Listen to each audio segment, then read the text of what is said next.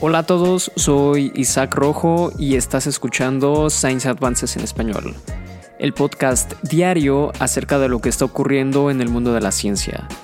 En el episodio de hoy hablaremos de un estudio que utiliza escáneres cerebrales e inteligencia artificial para decodificar el habla imaginaria. ¿Será que por fin podremos leer las mentes de nuestros perros y gatos? Quédate que te lo cuento.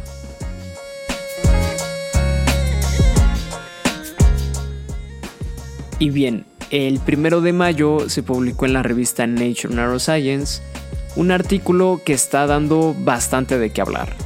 Y es que un equipo del Departamento de Ciencias de la Computación y el Departamento de Neurociencia en la Universidad de Texas desarrollaron una nueva inteligencia artificial llamada decodificador semántico, que es capaz de traducir la actividad cerebral de las personas en un flujo continuo de texto, o sea, un flujo de texto parecido al de ChatGPT. Y bueno, esto lo pueden hacer mientras las personas se encuentran escuchando una historia o contando una historia en su mente, o sea, imaginándola. Y bien, el estudio fue dirigido por Jerry Tang, un estudiante del doctorado en ciencias de la computación, y Alex Hood, un asistente de profesor del Departamento de Neurociencia y Ciencias de la Computación.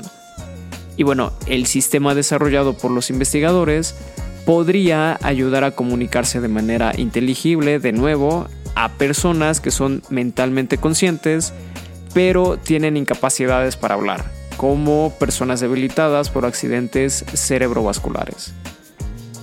Y es que, a diferencia de otros sistemas de decodificación del lenguaje que se encuentran en desarrollo, este sistema no requiere que las personas tengan implantes quirúrgicos, lo cual hace de estos eh, sistemas sistemas eh, bastante invasivos. Además eh, de que los participantes tampoco necesitan usar palabras que se encuentran en una lista prescrita. Y bueno, el principio de esto es que la actividad cerebral se mide utilizando un escáner de imágenes de resonancia magnética funcional después de un extenso entrenamiento de decodificación en el que el individuo escucha horas de podcast dentro del escáner. Y más tarde, siempre que el participante esté abierto a que sus pensamientos sean decodificados, el proceso consiste en escuchar una nueva historia o imaginar contar una historia para permitirle a la inteligencia artificial generar el texto correspondiente solo a partir de la actividad cerebral. Ahora bien, el resultado que se obtiene no es una transcripción palabra por palabra, y es que los investigadores lo diseñaron para capturar la esencia de lo que se está diciendo o se piensa, aunque de forma imperfecta. Sin embargo, alrededor de la mitad del tiempo, cuando el decodificador ha sido entrenado para monitorear la actividad cerebral de un participante, la máquina logra producir texto que coincide estrechamente y a veces con precisión con eh, los significados deseados de las palabras originales. Por ejemplo, en experimentos en donde una participante escuchaba a un orador decir, todavía no tengo mi licencia de conducir, sus pensamientos fueron traducidos como ella ni siquiera ha empezado a aprender a conducir todavía. Sin embargo, y algo muy interesante, es que el artículo describe cómo la decodificación solamente funcionó en los participantes que habían cooperado de manera voluntaria en la formación del decodificador, mientras que los resultados generados para las personas en las que el decodificador no había sido entrenado resultaban eh, no entendibles. Y si los participantes con los que el decodificador era entrenado ponían resistencia, por ejemplo pensando en otras cosas mientras escuchaban el podcast, los resultados igualmente eran inutilizables. Y bien, además de hacer que los participantes escucharan o pensaran en historias, los investigadores pidieron a los sujetos que vieran cuatro videos cortos y silenciosos mientras se encontraban dentro del escáner.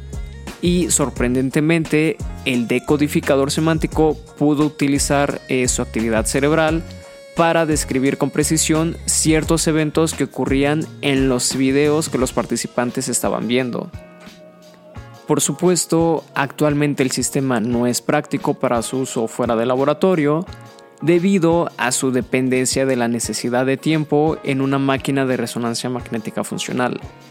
Pero los investigadores creen que este trabajo podría transferirse a otros sistemas de imagen cerebral más portátiles como la espectroscopia funcional de infrarrojo cercano, el cual mide dónde hay más o menos flujo sanguíneo en el cerebro en diferentes momentos temporales, que en esencia sería exactamente el mismo tipo de señal que el escáner de imágenes de resonancia magnética funcional estaría midiendo. Aunque, según explica Hot, eh, o la, la resolución con espectroscopia funcional de infrarrojo cercano sería más baja.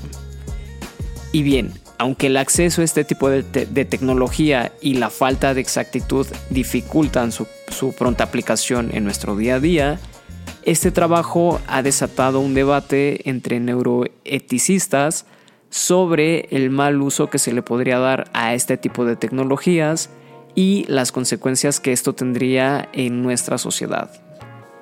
Y bueno, si todavía te lo estás preguntando, no, no podemos leer las mentes de nuestros perros y gatos. A menos que entrenemos a esta inteligencia artificial con podcasts hechos para perros y gatos, llenos de miaus e invocaciones a Raúl seguramente.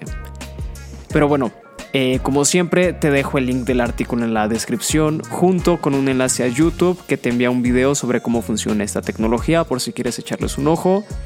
Y nada, espero que te haya gustado el episodio. Mañana más y mejor.